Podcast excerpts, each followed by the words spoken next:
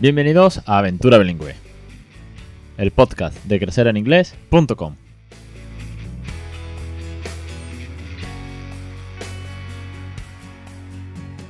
Capítulo 136, 24 de enero de 2019. Muy buenas, mi nombre es Alex Perdel y esto es Aventura Bilingüe, el podcast sobre bilingüismo, el podcast que os motiva, os apoya, os anima y que trata de acercar el bilingüismo de una manera muy natural, divertida y con mucho cariño a todas esas familias que quieren que sus hijos se comuniquen en una segunda lengua sin el mayor de los esfuerzos.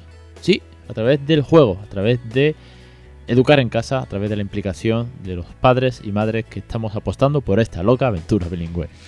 Muy buenas a todos, bienvenidos a los nuevos oyentes, bienvenidos a los suscriptores, a los cuales les tengo que agradecer una vez más su apoyo económico, moral y también con sus dudas que me ayudan también a, saber eh, cuáles son los siguientes cursos que necesitáis, cuáles son vuestras inquietudes.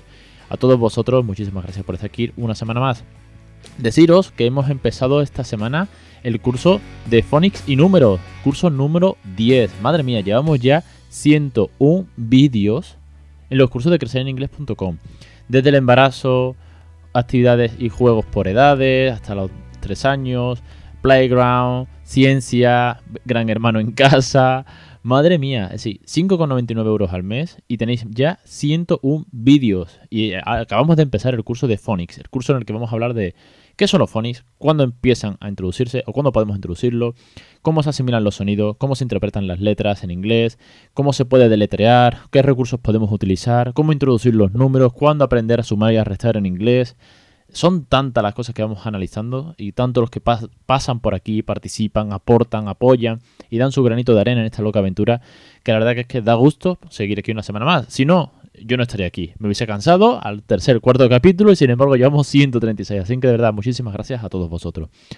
Hoy os traigo una experiencia personal. De vez en cuando viene bien no solamente que vengan invitados, no solamente reseñar o sacar recursos, sino también las experiencias personales, porque esto al final es pues como un diario que estoy haciendo de viva voz y que va documentando mi propia aventura. Los primeros episodios pues era un poco todo con la pues con la incertidumbre de no saber si esto iba a funcionar o no, las primeras palabras, eh, las primeras expresiones, el entendimiento por parte de él, el desarrollo del habla y del lenguaje que tantas veces hemos hablado. Hoy os traigo una experiencia personal que ha pasado con el peque en el cole. Pero además es un tema muy al hilo o muy al uso ahora mismo, justo cuando hace unas semanas, recordar que teníamos que las preguntas para conocer el nivel de inglés de un centro en el capítulo 134, que también gustó mucho. Así que hoy os voy a hablar de una experiencia. Recordaros, por último, antes de meterme en materia, que ya están disponibles las reservas para las consultas en el Centro Pediátrico de Asistencia Integral de Pediatría, en Sevilla, al lado de la calle Felipe II. Y es que eh, tanto el doctor Pedro de León como yo apostamos por esta educación bilingüe en casa a través de estas consultas privadas. Tenéis que reservar a través de la página del teléfono de contacto del centro pediátrico cita conmigo. Ellos darán los horarios disponibles y serán por las tardes, eso sí os lo digo. Y en sesiones de 45 minutos trabajaremos las principales dudas, los miedos, los bulos, la motivación, las ventajas tanto cognitiva, de desarrollo, del habla, eh, no sé, todo el mundo del bilingüismo que hay alrededor. Y también, sobre todo, eh, vamos a hacer sesiones para hacer un planteamiento desde la llegada del bebé o desde los primeros meses del bebé, conforme que podamos trabajar una línea, una serie de rutinas, una serie de recursos, una serie de listados, una serie de... Bueno, pues de tips, consejos y materiales que podáis poner en práctica en casa además de todo lo que tenéis conmigo en el, podcast, en los cursos y demás, sesiones privadas a través de las cuales ayudaros, enseñaros y motivaros a que podáis conseguir que vuestros hijos sean bilingües de una manera muy natural y sin el mayor de los esfuerzos. Y bueno, yo digo que a día de hoy mm, las horas que llevo invertidas con el peque me están ahorrando una cantidad de horas y sobre todo económica a nivel de tener lo que lleva una academia el día de mañana. Si tú sumas las horas que yo llevo y ya llevo miles de horas más que cualquier academia cualquier niño o niña que vaya dos, tres tardes a la semana. Con lo cual, empezar pronto es el, secreto o el truco para que esto tenga sentido y lo consigamos de una manera sin, el mayor de los esfuerzos, sin rechazo. Voy con el tema de la experiencia personal. Veréis, eh, ya sabéis que la lectura es fundamental, es muy importante. Es eh, una de, de las grandes rutinas que seguimos que de hecho tenéis en, Instagram el hashtag que empezó Mariña de Spanglish Peque, desde aquí un saludo Mariña, de Leeles en inglés. Bueno, pues en casa hay muchísimos libros. Aquí tenemos una, librería en, el salón disponible 24 horas. Siempre que quiere, coge un libro. Bueno, pues en clase, en el cole, llevó un compañero, una compañera de clase llevó un libro un día y la señora nos, lo enseñó a través de la aplicación de Class Dojo, nos enseñó que fulanito, fulanita, para no decir nombres de nadie, había llevado un libro y lo había leído a toda la clase. Mejor, peor, pero bueno, lo importante es que voluntariamente un niño llevó un libro y lo leyó a sus compañeros. Todos se sientan alrededor y el, y el alumno lee el libro. Esto de manera voluntaria y sin forzar, que es el mayor de los secretos, la motivación intrínseca de cada alumno, ha hecho que todos los demás niños quieran llevar un libro, ser el protagonista, leerle a sus compañeros, tener una foto para el recuerdo que le hace la seña y se le enseña a los otros papás, los otros mamás, comentar la jugada, su libro favorito. Bueno, pues después de esa experiencia, al día siguiente, nosotros le enseñamos la foto de su compañero o su compañera a Raúl y él dijo voluntariamente, quiero llevar un libro a clase. Esa misma mañana, de la mañana siguiente de haber visto la foto de su compañero, pues eh, Raúl me decía antes de salir, ya preparados con la mochila, la fiambrera del almuerzo mío, eh, chaquetones, bufandas, todo preparado para coger la bici, me dijo, quiero, quiero llevar un cuento. Y le dije, ah, estupendo, venga, ¿qué cuentos quieres? Claro, no, no, no puedo negar que llevo un cuento. Puedo negarle porque no permiten que lleve juguetes de casa, ya bastante tienen allí. Pero llevar un libro, si además esta iniciativa ya se había puesto en marcha, genial, es voluntario, es, es perfecto. Y él automáticamente, de todos sus libros, eligió uno, uno en concreto, The Little Cat and the Ball. Es un cuento, voy a buscarlo a ver si lo encuentro y os lo dejo enlazado, que compré un día en una librería, una mañana de verano, que salimos a dar un paseo, entré en una librería de Sevilla, lo vi, me hizo gracia el argumento, eh, fue de los primeros cuentos que ya trabajamos con historias, con una narrativa, más allá de los cuentos o de los primeros libros de vocabulario.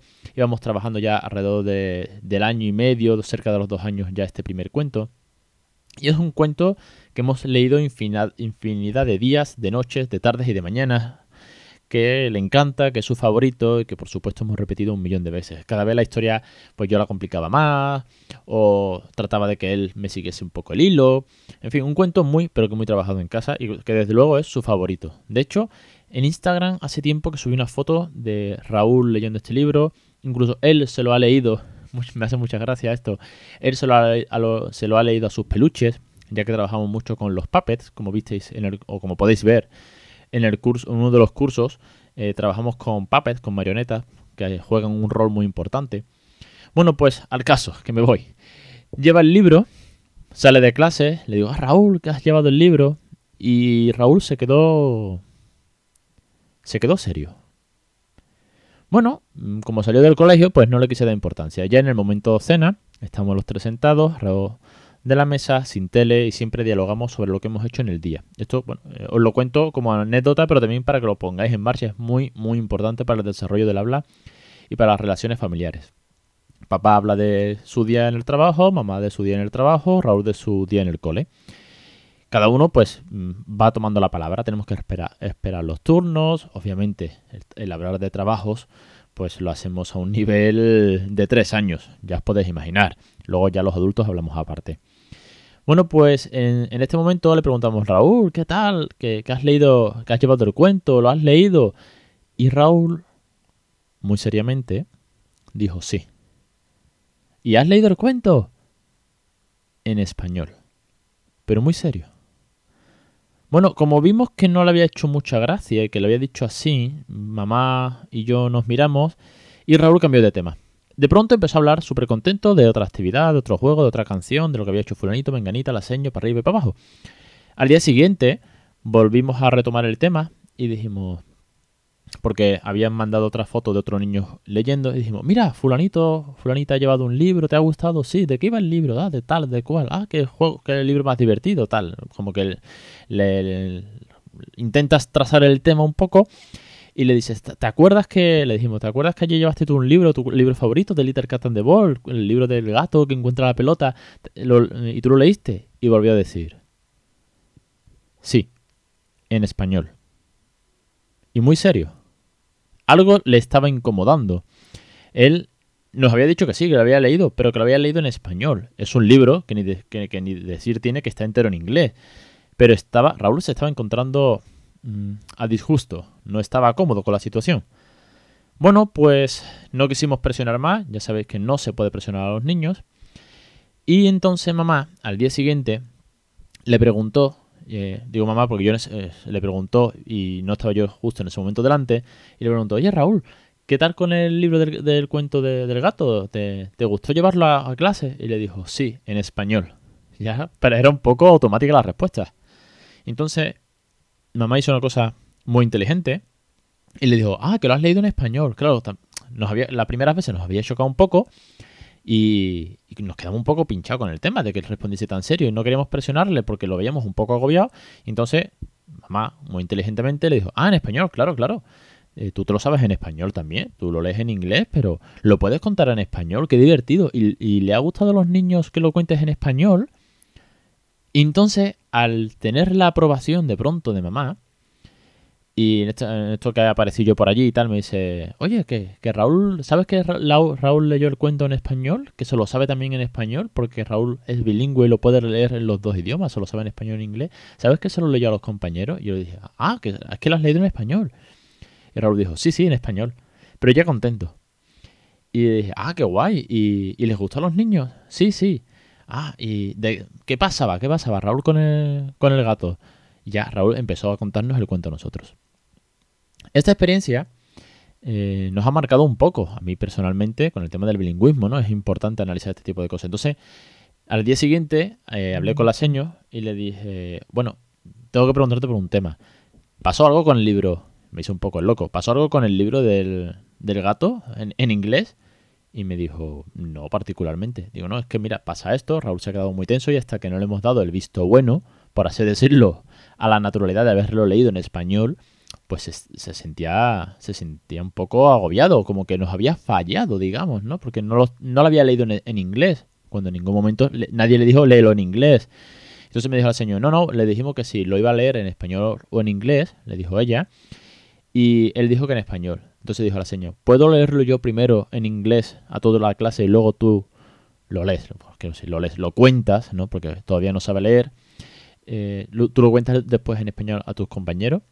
Y él dijo que sí. Entonces, seño, con, desde aquí un abrazo enorme y de verdad muchísimas gracias por leerlo en inglés a toda la clase, por participar en el, en el bilingüismo real de un aula, de coger un cuento y leerlo en inglés. Bien, también por Raúl, por leer un cuento que solo se ha leído en inglés en casa. Yo es el que soy la persona que más ha leído el cuento, pero mamá alguna vez que otra también se lo ha leído en inglés. Bien por él, que es capaz, que su cerebro sabe la historia también en español. Quiero decir, a mí a día de hoy me, es muy natural que mi hijo se sepa un cuento en, español o en inglés, pero lo importante en esto es razonar que su cerebro pues entiende los dos idiomas, lo comprende perfectamente y decide comunicar la historia a sus compañeros en una lengua que para sus compañeros además es la, es la, lengua materna. Quiero decir, realmente el trabajo está muy bien hecho.